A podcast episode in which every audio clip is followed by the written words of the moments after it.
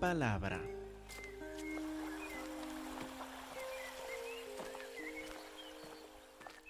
Por favor, abren a Mateo capítulo 24. Mateo capítulo 24. A lo mejor ustedes han escuchado sermones que por lo menos hacen referencia a Mateo capítulo 24 antes y tal vez ha escuchado comentarios que dicen, por ejemplo, al ver un versículo 5, porque vendrán muchos en mi nombre diciendo, yo soy el Cristo, y a muchos engañarán. Versículo 6, oirán de guerras y rumores de guerras. Y algunos dicen ahí, miren hermanos, que hay muchas más guerras en el mundo hoy y saben que estamos en los últimos tiempos ahora. Y leen versículo 21, porque habrá entonces gran tribulación y dirán, hermano, estamos en camino hacia esto, va a haber gran tribulación, pero el rapto y han escuchado comentarios de esta forma acerca de estos versículos. Es bastante común en las iglesias cristianas entender los versículos de esta forma. Y por eso me dio tanto contento escuchar de uno de los jóvenes en la clase de la escuela dominical de los jóvenes antes, que al final hizo la pregunta, pastor, ¿esto quiere decir que las guerras y lo demás de que a veces predican no son señal para la segunda venida de Cristo Jesús? Y dije, correcto, correcto, porque Jesús nos dice, versículo 36 del mismo capítulo, del día y la hora Nadie sabe, ni aun los ángeles de los cielos, sino solo mi Padre. Mas como en los días de Noé, así será la venida del Hijo del Hombre. ¿En qué sentido? Porque como en los días antes del diluvio estaban comiendo, bebiendo, casándose, dando en casamiento, hasta el día en que Noé entró en el arca, no entendieron. Hasta que vino el diluvio y se los llevó a todos, así será también la venida del Hijo del Hombre. No va a haber señal antes.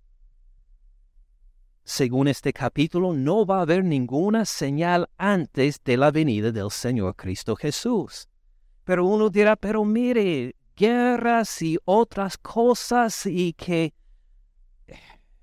¿Qué sentido tiene?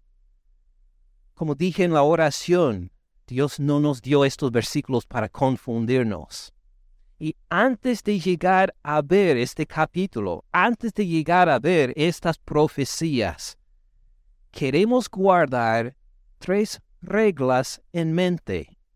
La primera regla, cuando leemos una parte de la Biblia como un libro de la Biblia, tiene que tener sentido todas las partes de este libro si leemos Mateo capítulo 24, tiene que tener sentido con el resto del Evangelio de Mateo. No puede tener como un significado fuera de lo que Mateo nos ha enseñado hasta este momento. Igual es en todas partes de la Biblia. Por ejemplo, en Isaías capítulo 7 hay una profecía en versículo 14 sobre el nacimiento del Señor Cristo Jesús. Es una profecía gloriosa dicha unos 800 antes de su nacimiento. Pero cuando leemos esta profecía no podemos decir simplemente, mire, esta profecía cumplió el Señor Jesús. Sí, es verdad, la gloria sea a Él. Pero si queremos entenderla, tenemos también que reconocer ¿Qué tiene que ver esta profecía con el resto de las profecías de Isaías? Es decir, algunos, cuando llegan a la Biblia, la leen o la presentan por lo menos como una serie de textos sin conexión. Como cuando uno va al buffet en, en Golden Corral y hay tantas clases de comida diferentes. Uno toma un poquito de aquí, un poquito de allá y así sirve su plato. Y uno toma un poquito de esto, un poquito del otro y mezcla todo y lo come. Y algunos ven la Biblia de esta forma. Ah, voy a tener mi teología, voy a tener mi eh, mi entendimiento de Dios y voy a sacar un poquito de Isaías, un poco de Jeremías, un poco de Romanos, un poco de Apocalipsis y lo voy a juntar en una mezcla todo. Vamos a nutrirnos espiritualmente a leer la Biblia así. Les digo que no. Tenemos que entender cada libro de por sí en su mensaje y entender todo el mensaje. Igual aquí en Mateo. Mateo capítulo 24 no va a tener sentido si lo separamos de todo lo que hemos visto desde Mateo capítulo 1 hasta ahora, hasta el capítulo 28, el capítulo final. Este mensaje primero tiene que tener sentido con todo el resto del Evangelio de Mateo. Esta es la primera regla para entender Claro, la profecía, pero cualquier parte de la Biblia. ¿Qué parte tiene estos versículos con el mensaje de este libro en que se encuentra? Segunda regla. Nuestra interpretación, cuando llegamos a decir, ah, esto significa, tiene que concordar con el mensaje para los lectores en esa época a quien se dirigió el libro. Por ejemplo, de esta profecía de Isaías 7:14, como les mencioné, uno la tiene que leer no solo para decir, ahora así lo entendemos los cristianos, pero tenemos que, si de veras queremos entenderlo bien, qué significó para los que vivieron ocho siglos antes del Señor Cristo Jesús. ¿Qué significado tenía para ellos en esa época? Cuando llegamos ahora a Mateo 24, es lo mismo. Ah, uno puede mirar y decir, sí, guerras, rumores de guerras, igual como el día de hoy. Pero nos saltó un paso bien importante. ¿Qué significó para los discípulos? ¿Qué significó para los que estaban escuchando estas palabras de la boca de Jesús? ¿Qué significó para los lectores de Mateo en la primera generación de los cristianos, cómo entendían ellos estos versículos. Y estas dos reglas tenemos que cumplir primero. ¿Qué significa estas profecías dentro del trasfondo de Mateo? Primero. Segundo, ¿qué significan para los discípulos en ese momento? Luego llegamos a la tercera regla, la tercera regla, siendo que solo después de cumplir regla 1 y regla 2, llegamos a hablar de así significa para nosotros. Lo que pasa muchas veces, desafortunadamente, en muchos sermones, en muchas iglesias cristianas, es que uno salta la primera regla, salta la segunda regla y llega inmediatamente a una aplicación y se desvía porque no ha puesto los versículos en su trasfondo. Y así desafortunadamente enseñan y predican muchos, a tal punto que cuando llegamos a Mateo 24 escuchamos guerras, rumores de guerras, han escuchado lo que está pasando en la Siria hoy y en Ucrania y lo que está, porque han saltado, no, no, no, antes de llegar a estas cosas qué significa en el resto de Mateo. Luego, ¿qué entendían los discípulos a escuchar esto? Los discípulos estaban a los pies de Jesús cuando dijo él, oirán de guerras y rumores de guerras. Pensaban los discípulos, ah, Jesús está hablando de los Estados Unidos en el año 2014, seguramente. ¿Así dijeron los discípulos? Claro que no, ni sabían lo que era un gringo, ni un hispano, ni, ni de otras nacionalidades, no sabían nada de esto en ese entonces. ¿Cómo entendían ellos estas profecías? Así queremos averiguar primero antes de saltar a una aplicación, a decir, hermanos, así significa para nosotros hoy. Estas reglas son bien importantes. Es bien importante reconocerlos porque si no, se van a quedar muy desanimados con mi mensaje hoy. Va a decir que yo esperaba escuchar de las guerras en el Medio Oriente y de esto y que el otro y el pastor no habló de esto. Claro, porque primero queremos ver qué significa en el Evangelio de Mateo. Luego, ¿qué entendieron los discípulos a escuchar estas profecías? Y si Dios permite, veremos también qué significa luego para nosotros, sus discípulos hoy en día. ¿Tiene sentido? Seguimos entonces para ver en Mateo 24, versículo 1, cuando Jesús salió del templo y se iba, se acercaron sus discípulos para mostrarles los edificios del templo. Respondiendo él les dijo, ¿ven todo esto? De cierto les digo, que no quedará aquí piedra sobre piedra que no sea derribada. Impresionante esta reacción.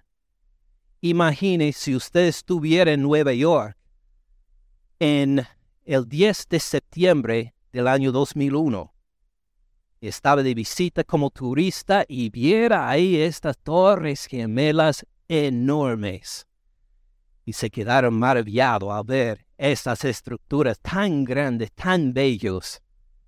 Y si alguien le llegara a decir, ¿ves estas torres? Van a ser derrumbadas. ¿Cómo habría reaccionado el 10 de septiembre del año 2001? Habrían dicho, ¿cómo puede ser? Son enormes, impresionantes. No, seguramente es una locura.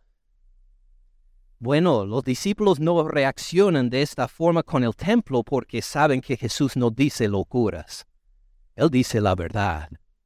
Y cuando dice que el templo será derribado, este edificio magnífico, enorme, construido para la gloria de Dios, será derribada ni que se quedará piedra sobre piedra. ¿Cómo? ¿Cómo será posible esto? Y le hacen la pregunta un poco más tarde, en versículo 3, estando él sentado en el monte de los olivos, el monte de olivos al lado del monte Sión, uno podría ver el templo del monte de olivos. Estaban Jesús y los discípulos mirando al templo mismo en el monte Sión. Los discípulos se le acercaron aparte diciendo, dinos, ¿cuándo serán estas cosas? ¿Qué señal habrá de tu venida y del fin del siglo. Ahora acuérdense que Jesús ha dicho mucho acerca del templo antes de este momento. Vuelvan, por ejemplo, a Mateo capítulo 21. Mateo 21, versículo 12. Y entró Jesús en dónde? En el templo de Dios, cuando primero llegó a Jerusalén esa semana echó fuera a todos los que venían y compraban en el templo. Volcó las mesas de los cambistas, las sillas de los que vendían palomas y les dijo, escrito está, mi casa, casa de oración será llamada, mas ustedes la han hecho cueva de ladrones, ustedes han torcido el propósito de Dios en dar este templo era casa de oración, ustedes la han pervertido para que sea como cueva de ladrones.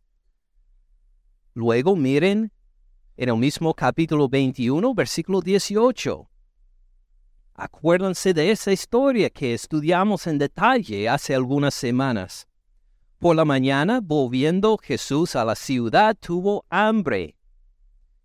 Viendo una higuera cerca del camino, vino a ella no halló nada en ella, sino hojas solamente, y le dijo, nunca jamás nazca de ti fruto.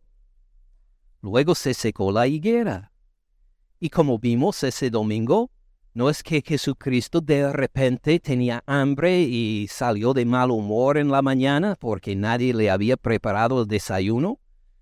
Buscaba algún fruto en una higuera, no encontró nada y en enojo nada más lo maldijo vimos que esto fue una señal. un símbolo que los discípulos no entendieron en ese momento, pero que iban a entender después. Igual como cuando uno llega a una higuera, viendo las hojas bien formadas y espera encontrar fruto, él llegó al templo, este templo glorioso y bien formado, y buscó fruto, el fruto del arrepentimiento, el fruto de algunos que lo reconocieran como el Cristo. Y no encontró nada igual como maldijo esta higuera por no producir fruto, iba a maldecir el templo para que tampoco se produjera nada. Acuérdense también como en el resto del capítulo 21 le hicieron esta pregunta los principales sacerdotes y los ancianos del pueblo a Jesús en versículo 23. Cuando vino a dónde? Al templo otra vez. Los principales sacerdotes y los ancianos del pueblo se acercaron a él mientras enseñaba y le dijeron, ¿con qué autoridad haces estas cosas? ¿Quién te dio esta autoridad? No lo recibieron como el Cristo, sino que lo desafiaron a que dijeran y mostraran con qué autoridad haces estas cosas. Y él, como habíamos leído, les demostró la falta de autoridad de ellos. Aunque ellos dirigían el templo, tenían una falta de autoridad, ni podían decir con seguridad si el mensaje de Juan el Bautista era de Dios o no.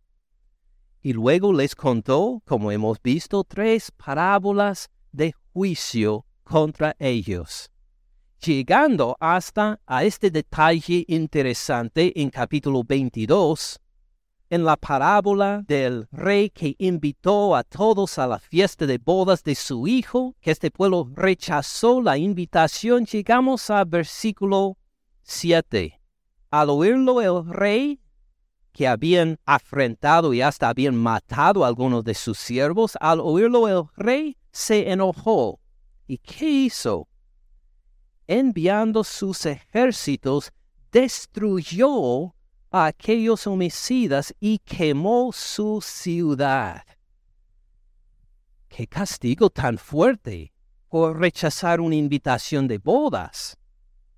Como él explica en versículo 8, entonces dijo a sus siervos, las bodas a la verdad estaban preparadas, mas los que fueron convidados no eran dignos. Es un mensaje para los que dirigían el templo en ese entonces, a no recibir al Hijo de Dios Cristo Jesús como el Salvador, como el Cristo, el ungido por Dios, iba a haber severas consecuencias hasta la destrucción de su ciudad, porque no eran dignos de haber recibido tal invitación. Continuamos con capítulo 23 que estudiamos en detalle hace ocho días cuando Jesús denuncia o juzga a los fariseos y a los escribas, gente que los demás veían como santos, como hombres de Dios. Jesús los criticó, Jesús los juzgó por su hipocresía y hasta llegó a este punto en versículo 33. Serpientes, generación de víboras, ¿cómo escaparán de la condenación del infierno? Fíjense bien en versículo 34. Por tanto, he aquí, dice, Dios les envía profetas y sabios y escribas. ¿Quién los envía? Señor Jesús. Esta autoridad tiene.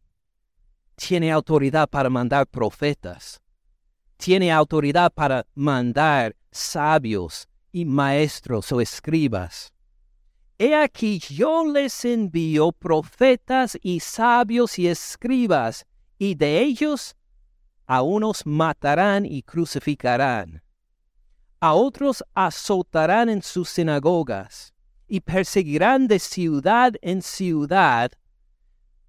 Versículo 35, para que venga sobre ustedes, escribas y fariseos, los que están dirigiendo la religión, la fe acá en Jerusalén, para que venga sobre ustedes toda la sangre justa que se ha derramado sobre la tierra. Desde la sangre de Abel, ¿se acuerdan cuando murió Abel? Génesis capítulo 4, si no me equivoco. De Abel hasta la sangre de Zacarías, hijo de Berequías. Zacarías, hijo de Berequías, habla del último profeta asesinado en el Antiguo Testamento, según la forma de organizarlo los judíos. Aparece en Segunda de Crónicas. Es decir, desde Génesis a Segunda Crónicas, todo lo que nosotros llamamos el Antiguo Testamento, toda la sangre justa derramada sobre la tierra. Imagine la culpabilidad de esto. Se va a caer, según versículo 36. De cierto les digo que todo esto vendrá sobre... ¿Quiénes? Esta generación. No habla de un juicio alargado que algo que tal vez ocurra en los próximos milenios. Dijo claramente, versículo 35, para que venga sobre ustedes los que están escuchando ese día. Toda la sangre justa que se ha derramado sobre la tierra, desde la sangre de Abel el justo hasta la sangre de Zacarías, hijo de Berequías, ¿dónde murió este? ¿A quién mataron entre el templo y el altar. Aun este lugar sagrado, el templo, era un lugar contaminado a los ojos de Dios, porque le habían asesinado a uno de sus profetas ahí mismo y derramado su sangre y por no escuchar este mensaje en las generaciones antes cuando vivía este profeta, pero también en esa generación cuando apareció el Hijo de Dios entre ellos. De cierto, ustedes recibirán la descarga de la ira de Dios por esto en esta generación. Luego sigue Jesús en versículo 37, lamenta Jerusalén, Jerusalén, que matas a los profetas, que apedreas a los que te son enviados. ¿Cuántas veces quise juntar a tus hijos como la gallina junta a sus polluelos debajo de sus alas y no quisiste?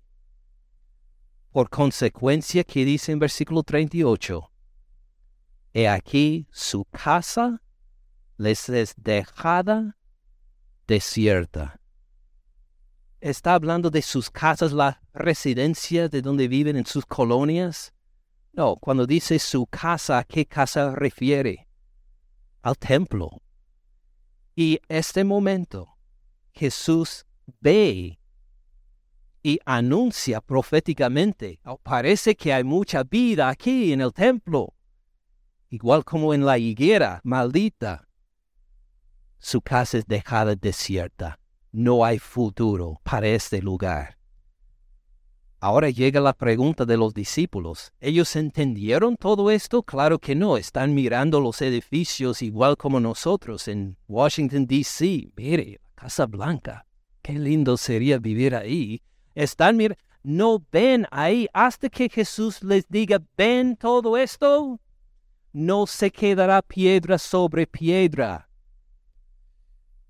otra vez, versículo 3. ¿Cuándo serán estas cosas? ¿Qué señal habrá de tu venida y del fin del siglo? Miren bien esta pregunta otra vez. ¿Cuándo serán estas cosas? ¿Qué significan estas cosas? De lo que acabamos de ver en capítulo 21, 22, 23, ahora en 24, cuando preguntan los discípulos, ¿cuándo serán estas cosas? ¿A qué refiere? Piénsalo bien, están en el monte de olivos mirando al templo. ¿Cuándo serán estas cosas? ¿A qué refieren estas cosas? La destrucción del templo, exactamente. ¿Cuándo será? Están maravillados de esto. ¿Cuándo serán estas cosas? ¿Cuándo será esta destrucción? Vemos ahora la conexión, lo que dijiste sobre el juicio contra el templo, su casa les será dejada desierta. Vimos las maravillas de los edificios. Tú nos dijiste, Señor Jesús, que todo será derrumbado. ¿Cuándo serán estas cosas? A esto refiere a la destrucción del templo. Pero tienen otra pregunta también. ¿Y qué señal habrá de tu venida? ¿Ven la palabra venida ahí? Viene del griego parousia, que significa la llegada como de la llegada del emperador con poder, la llegada de uno que tiene mando, que tiene autoridad. Ahora Jesús ha declarado mucho, pero ha echado a los romanos de Jerusalén mientras estuvo esta semana? No. ¿Ha levantado un ejército grande para castigar a los enemigos de Dios? No. Entonces esto buscaban también. ¿Qué señal habrá de tu parucía, de tu llegada en poder y del fin del siglo? Y cuando vas a llegar Jesús con poder y autoridad para poner fin a este mundo, a este siglo, a esta temporada, para cambiar las cosas de repente. Querían saber las dos cosas. ¿Cuándo será la destrucción del templo? ¿Y cuándo vas a aparecer en poder, Señor Jesús? Entonces Jesús responde. Responde empezando en versículo 4. Respondiendo Jesús les dijo, miren que nadie les engañe.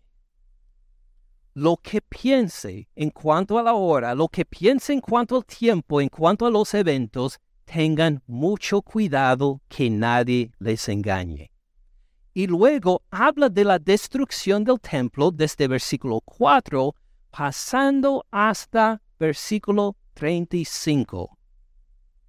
Fíjense bien Versículo 34, por ejemplo. ¿Qué dice en cuanto al tiempo cuando va a ocurrir la destrucción del templo? De cierto les digo que no pasará esta generación hasta que todo esto acontezca. Entonces les define bien cuándo va a pasar la primera parte, la destrucción del templo. Luego, versículo 36. Hablando de su venida, de su parucía, cuando llegue en poder para el fin del siglo, ¿qué dice? ¿Del día y de la hora? Nadie sabe. Ni aun los ángeles de los cielos, sino solo mi Padre. Fíjense bien en la diferencia. En cuanto a la destrucción del templo, igual como dijo en capítulo 23, ¿se acuerdan?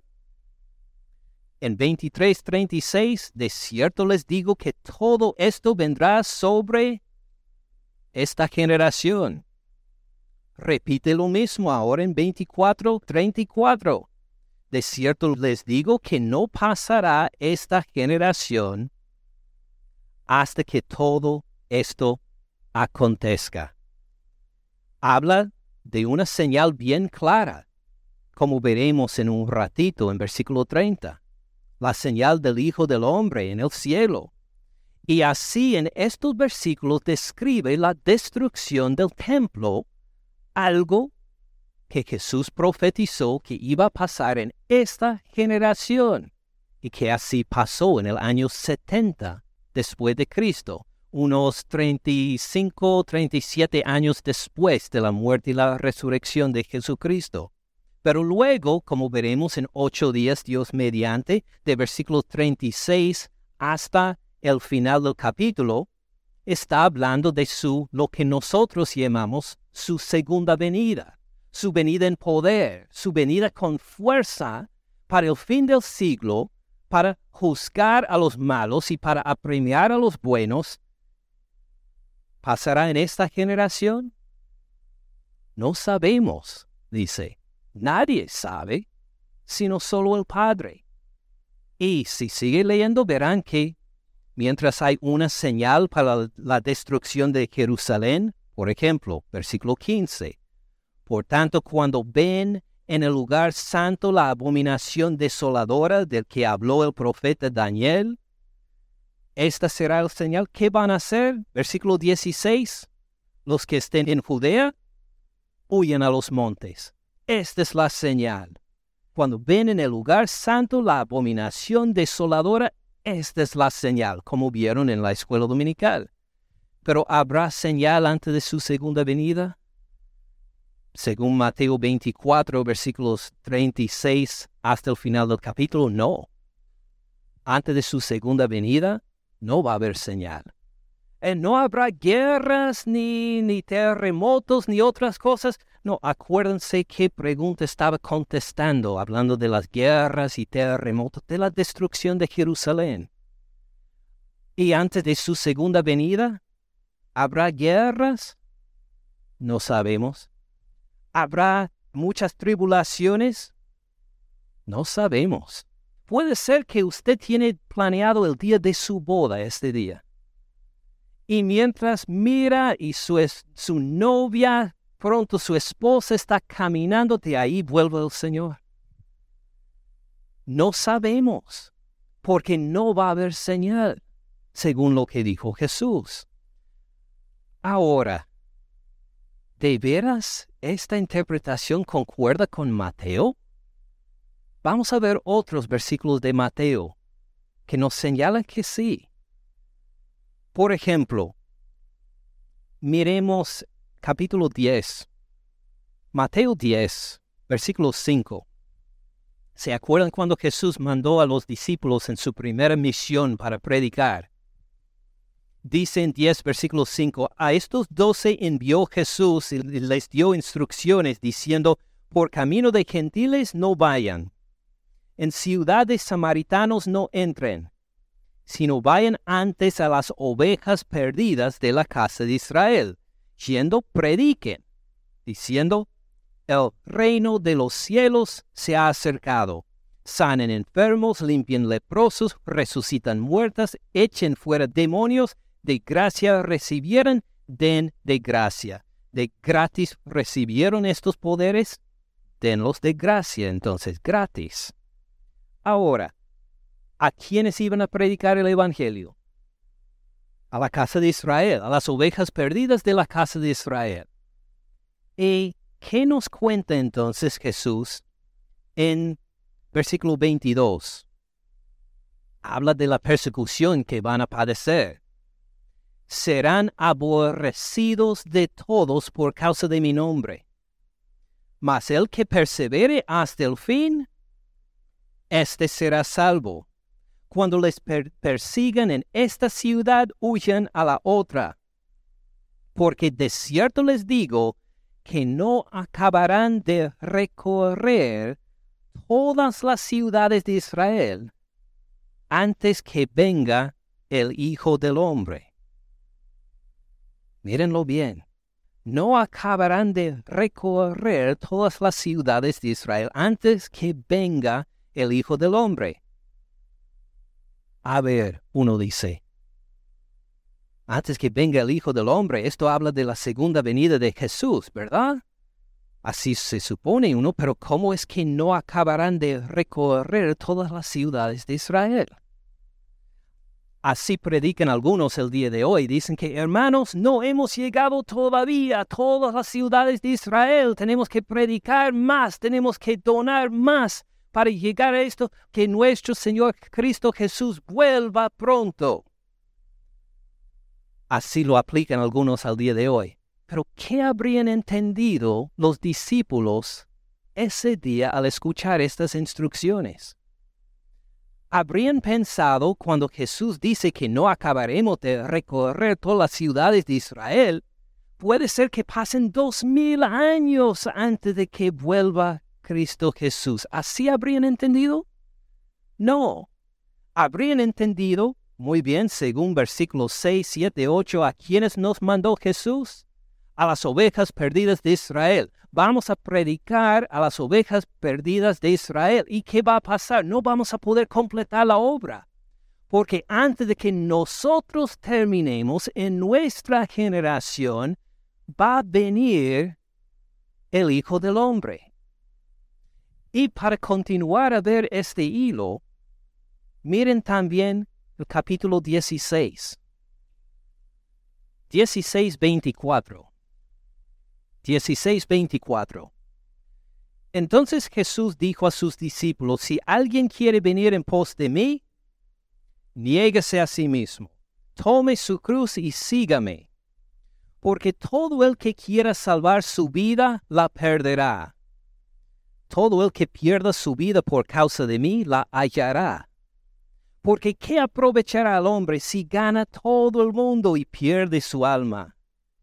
¿Qué recompensa dará el hombre por su alma? ¿Se acuerdan de estos versículos? Vamos a seguir leyendo. Porque el Hijo del Hombre vendrá en la gloria de su Padre con sus ángeles y entonces pagará a cada uno conforme a sus obras. De cierto les digo que hay algunos de los que están aquí. ¿A quiénes son los que están aquí? Vuelva a ver versículo 24. Jesús dijo a quiénes? a sus discípulos, los que estaban presentes ahí. Está hablando de ellos, así ellos lo habrían entendido. De cierto les digo que hay algunos de los que están aquí que no gustarán la muerte hasta que hayan visto al Hijo del Hombre viniendo en su reino. ¿Cómo será posible esto? Es que Jesús mintió? ¿Jesús estaba equivocado o algo? ¿O puede ser que nuestro concepto de la venida del Hijo del Hombre es diferente al concepto que los discípulos y Jesús tenían de su venida? ¿Sería que Jesús mintió acá y esperaba que en esta generación de los que me escuchan van a poder, ni van a morir algunos y verán mi venida. Puede ser que nosotros estamos equivocados en nuestra interpretación de la segunda venida de Jesús o que Jesús esté equivocado. Nosotros. Si ustedes dijeron, sí, a lo mejor nosotros estamos equivocados, muy bien, van siguiendo el hilo correcto, porque lo que pasa es que nosotros tenemos un concepto de la segunda venida de Jesús formada en dónde? O formada en todo lo que nos ha enseñado de una mezcla de Apocalipsis y Daniel y Isaías y Mateo y Segunda Tesalonicenses y lo tenemos todo mezclado. Está ahí en alguna parte, pero hemos leído y estudiado todo Mateo para llegar a nuestra conclusión sobre la segunda venida de Jesús? Hemos llegado a ver toda segunda tesalonicenses, versículo por versículo, o todo lo que dice Daniel, o todo lo que dice Isaías. Hemos formado nuestra opinión, nuestra perspectiva, nuestra interpretación de la segunda venida de Jesús a base de una lectura así, o solo a base de que Alguien habló de esto un poco de aquí, un poco de acá y aquí. Entiendo que es la segunda venida de Jesús. Leo ahí, no gustarán la muerte hasta que hayan visto al Hijo del Hombre viniendo en su reino. A mejor salto por encima de este versículo a seguir leyendo. ¿Qué quiere decir según Mateo? El Hijo del Hombre viniendo en su reino. Si llegamos nosotros a pensar está hablando de la parucía, de la segunda venida de Cristo Jesús a la tierra, estamos equivocados. Porque la idea de Mateo y de Jesús, de su venida en su reino, es mucho más amplio que solo la segunda venida, hablando de su vuelta a la tierra.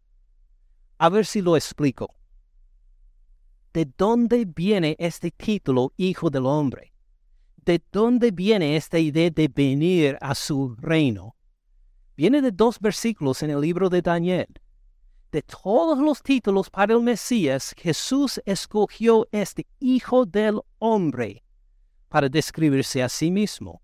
Y lo encontramos en Daniel, capítulo 7. Por favor, abren a Daniel 7:12. No pierdan Mateo 10 y Mateo 16. Volveremos a esto Dios mediante en un momento. Abren a Daniel 7, por favor. Daniel 7, versículo 12. Habían también quitado a las otras bestias su dominio. Daniel hablando de una visión en la noche. Habían quitado a las otras bestias. Noten que en esta visión, que no vamos a ver en detalle, habla de bestias que tienen dominio. Habían quitado a las otras bestias su dominio, pero les había sido prolongada la vida hasta cierto tiempo. Ahora entramos en versículo 13 para ver a alguien mucho más excelente que estas bestias que tenían dominio, miraba yo, Daniel, en la visión de la noche, he aquí con las nubes del cielo. Ven ahí las nubes del cielo.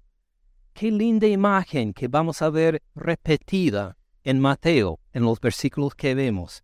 He aquí con las nubes del cielo. ¿Está en la tierra? No, está en el cielo. Daniel, el profeta, con esta visión. He aquí con las nubes del cielo venía uno como un hijo de hombre, bien diferente que una bestia, ¿verdad? Una que es imagen de Dios mismo, no como las bestias que pues son animales no reflejan la gloria de Dios, tanto al ser humano. He aquí con las nubes del cielo, está en el cielo y ve uno como un hijo de hombre, un ser humano que vino hasta el anciano de días y le hicieron acercarse delante de Dios, delante de Dios Padre, delante del anciano de días, le hicieron acercarse como este ser humano por su humildad no se atrevió a presentarse a sí mismo delante de Dios, sino que le hicieron acercarse como para decir que tú debes estar en este lugar, tú eres digno de recibir esta autoridad, de estar en este puesto, y lo presenten delante del anciano de días. Mire versículo 14. Le fue dado a este hijo de hombre dominio, autoridad para ejercer, para ejecutar la justicia de Dios. Le fue dado dominio, gloria, brillaba. Era bello verlo, era impactante ver este Hijo de Hombre que recibió gloria. Le fue dado dominio, gloria y reino para que todos los pueblos, naciones y lenguas le sirvieran. Su dominio es dominio de por unas décadas. Su dominio es dominio hasta las próximas elecciones un dominio eterno tiene este, que nunca pasará. Si no fuera suficiente decir dominio eterno, repite que nunca pasará, que nunca se va a disminuir, que nunca va a perder. Su reino, uno que no será destruido. Noten bien, ¿dónde ocurre esta visión? En el cielo, en las nubes del cielo recibió el Hijo de Hombre autoridad, dominio eterno que nunca pasará. ¿Habla de que llegó a la tierra? No, no está excluido, pero no habla de esto, simplemente dice que dominio eterno tiene. ¿Lo han entendido? Vamos a volver entonces al libro de Mateo volviendo a Mateo 10:5. Es un sermón largo, ¿verdad? Imagine, la segunda parte viene Dios mediante el jueves. Hay tanto en Mateo 24 que el intentar comunicarlo en un sermón es imposible, hermanos. Así que vamos a intentar ver lo más básico, lo más necesario para que el jueves veamos todo el capítulo versículo por versículo. Pero por ahora, Mateo capítulo 10, versículos 5, 6 y 7, ya vimos a dónde mandó Jesús a los discípulos. ¿A quiénes? A las ovejas perdidas de Israel, claro. ¿Y qué les dijo en cuanto a su enseñanza, su prédica entre las ovejas perdidas de Israel? Otra vez, versículo 22. Serán aborrecidos de todos por causa de mi nombre. Versículo 23. Cuando se persiguen en esta ciudad, huyen a la otra. De cierto les digo que no acabarán de recorrer todas las ciudades de Israel antes que venga el Hijo del Hombre. ¿Qué piensa el cristiano, hispano y gringo ahora en el año 2014 cuando lee antes que venga el Hijo del Hombre? Pensamos la segunda venida de Jesús, pero no ocurrió antes de que recorrieron todas las ciudades de Israel. Pero ¿cómo piensa un discípulo del Señor Cristo Jesús en la época de Mateo que conoce Daniel 7, 13 y 14? ¿Está hablando de su vuelta a la tierra? No. Está hablando de la recepción de autoridad y dominio en el cielo. Y esto vamos a ver, esto va a pasar antes de que nosotros en nuestra generación lleguemos a todos los pueblos de Israel. ¿Tiene sentido?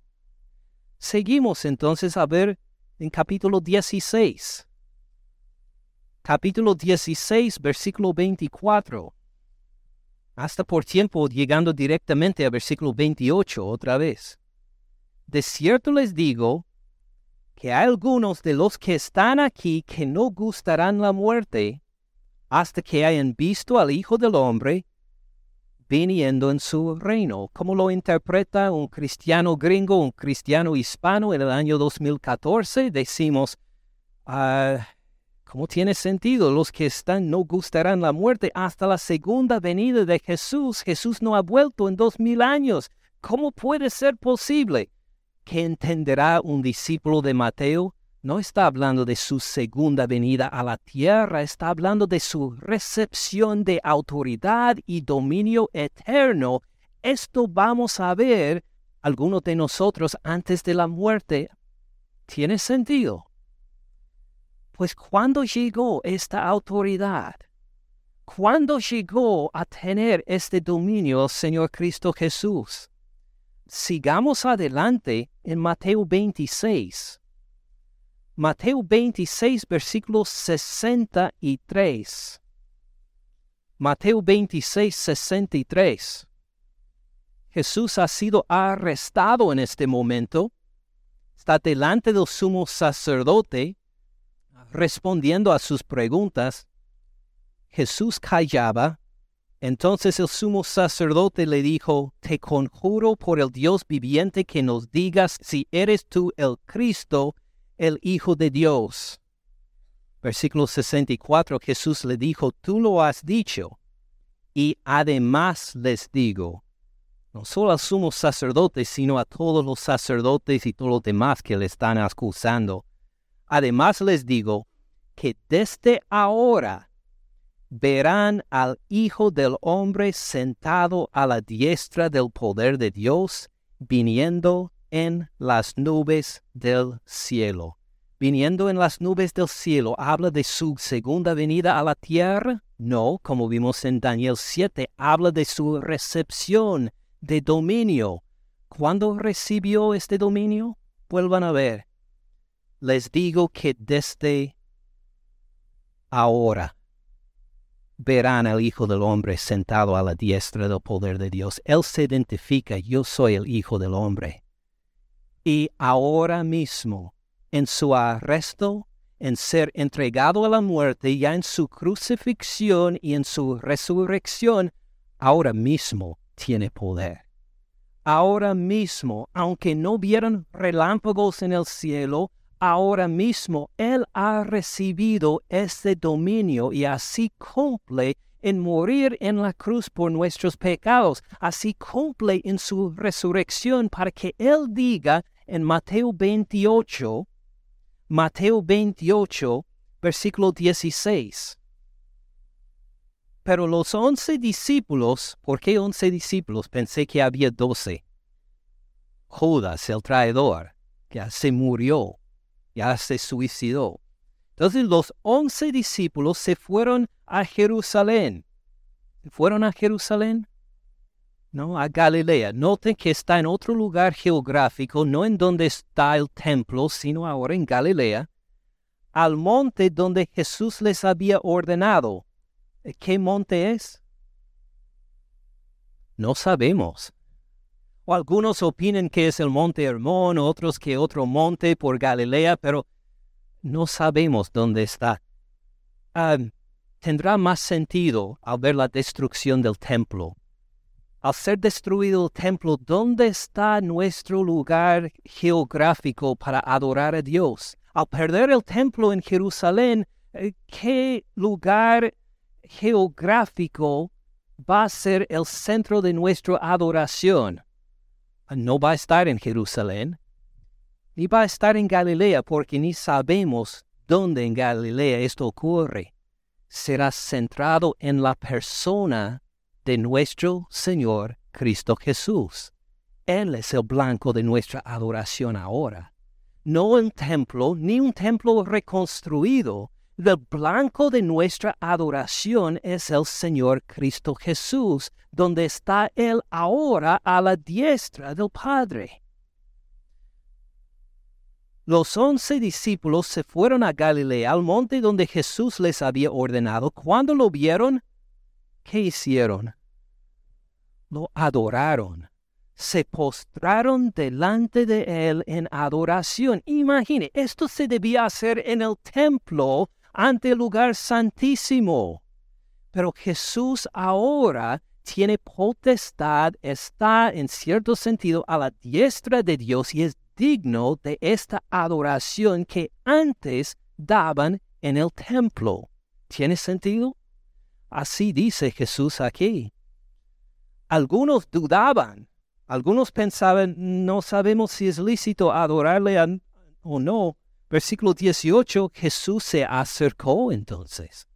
En vez de decir que sigan pensando que soy fantasma, no, Él se acercó para que vieran que era Él y les afirmó su adoración porque les dice, toda potestad me es dada en el cielo y la tierra. Noten bien, no dice toda potestad me será dada. ¿Qué dice? Me es dada. Él termina el Evangelio de Mateo con todo dominio, toda potestad ya ha cumplido en su crucifixión y su muerte esta profecía de Daniel 7. Y por eso es digno de la adoración de todos sus discípulos. Por tanto, vayan, hagan discípulos a todas las naciones, bautizándolos en el nombre del Padre y del Hijo y del Espíritu Santo, enseñándoles que guarden todas las cosas que les he mandado. He aquí, mi Padre estará con ustedes todos los días hasta el fin del mundo. Puede haber dicho esto y esto sí tendría razón, pero ¿qué dice? Yo estoy con ustedes todos los días. ¿Quién puede estar con uno todos los días? ni puedo estar con mi esposa todos los días, porque se fue por el retiro con las otras mujeres, pasé la noche sin ella.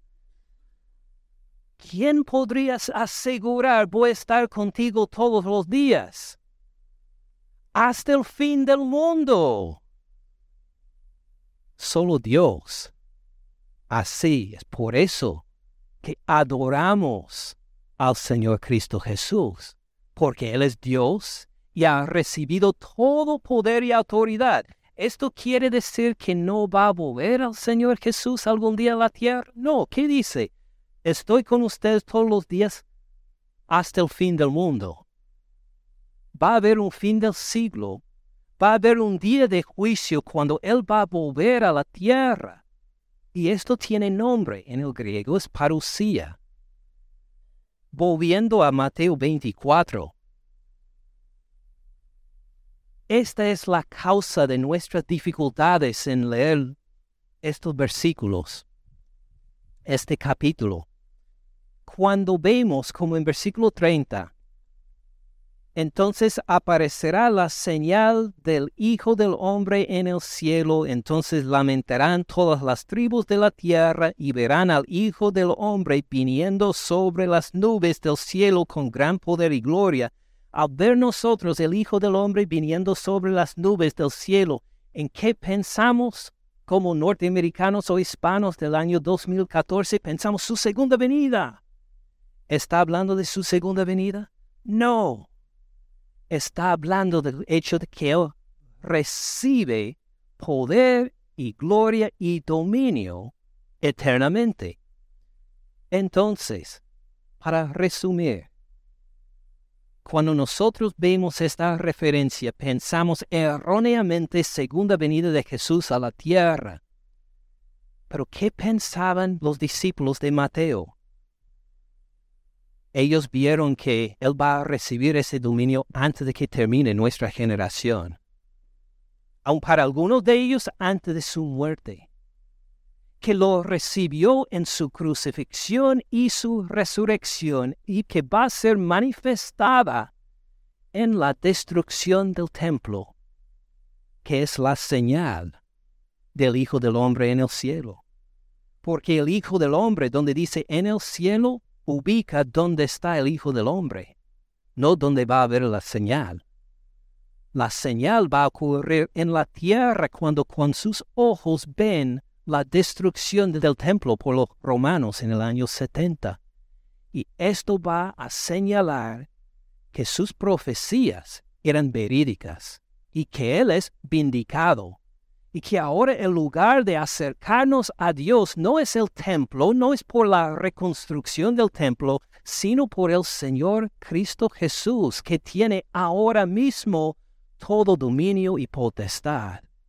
Y cuando ellos escucharon el Hijo del Hombre viniendo en los cielos, ellos pensaban en su crucifixión, su resurrección, su vindicación por la destrucción del templo, y también su segunda venida, el fin del siglo, y para ellos significa todo el transcurso de este poder, de que Jesucristo, el Hijo del Hombre, reciba toda autoridad.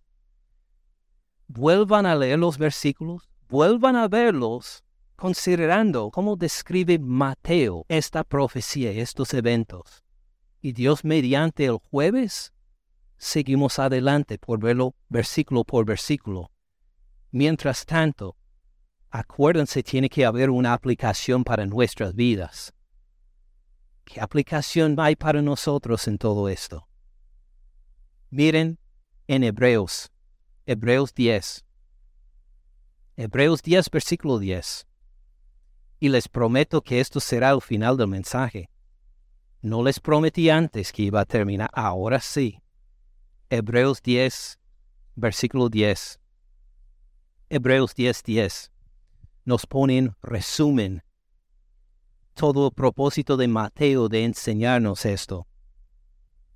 En esta voluntad somos santificados mediante la ofrenda del cuerpo de Jesucristo, hecha una vez para siempre. Miren bien, somos santificados. Está hablando de usted, de mí, de todos los que somos cristianos. Santificados, aprobados por Dios, fuera del pecado, fuera de la inmundicia, aceptos, parte de la familia de Dios. Somos santificados mediante la ofrenda, mediante un sacrificio. ¿Qué sacrificio? Del cuerpo de Jesucristo. Él murió en la cruz para que nosotros nos quedáramos santificados y aceptados por Dios. Hecha una vez. Cristo Jesús murió en la cruz una vez. Y tiene impacto este sacrificio para siempre. No necesitamos otro sacrificio después de confiar en Cristo Jesús. Dios no espera, Dios Padre no espera otro sacrificio más adicional al sacrificio que Jesucristo hizo por nosotros. Si usted piensa impresionar a Dios con un sacrificio de su parte para, para llegar a ser aceptable a Él, está bien equivocado. Por favor, arrepiéntase y confíe únicamente en Cristo Jesús, porque el sacrificio de Él fue de una vez para siempre. Ciertamente todo sacerdote está día tras día ministrando, ofreciendo muchas veces los mismos sacrificios. Así trabajaban en el templo. ¿Y qué impacto tenían? Nunca pueden quitar los pecados. Ofrecían sacrificio tras sacrificio tras sacrificio ni lograron lo que Jesús logró una vez para siempre en su muerte en la cruz por nosotros.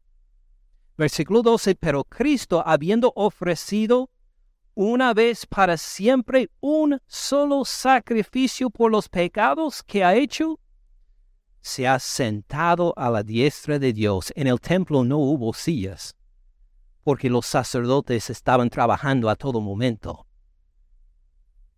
Jesucristo al ofrecer su sacrificio delante de Dios, pudo sentar a su diestra y descansar porque ya había logrado el propósito del perdón de nuestros pecados.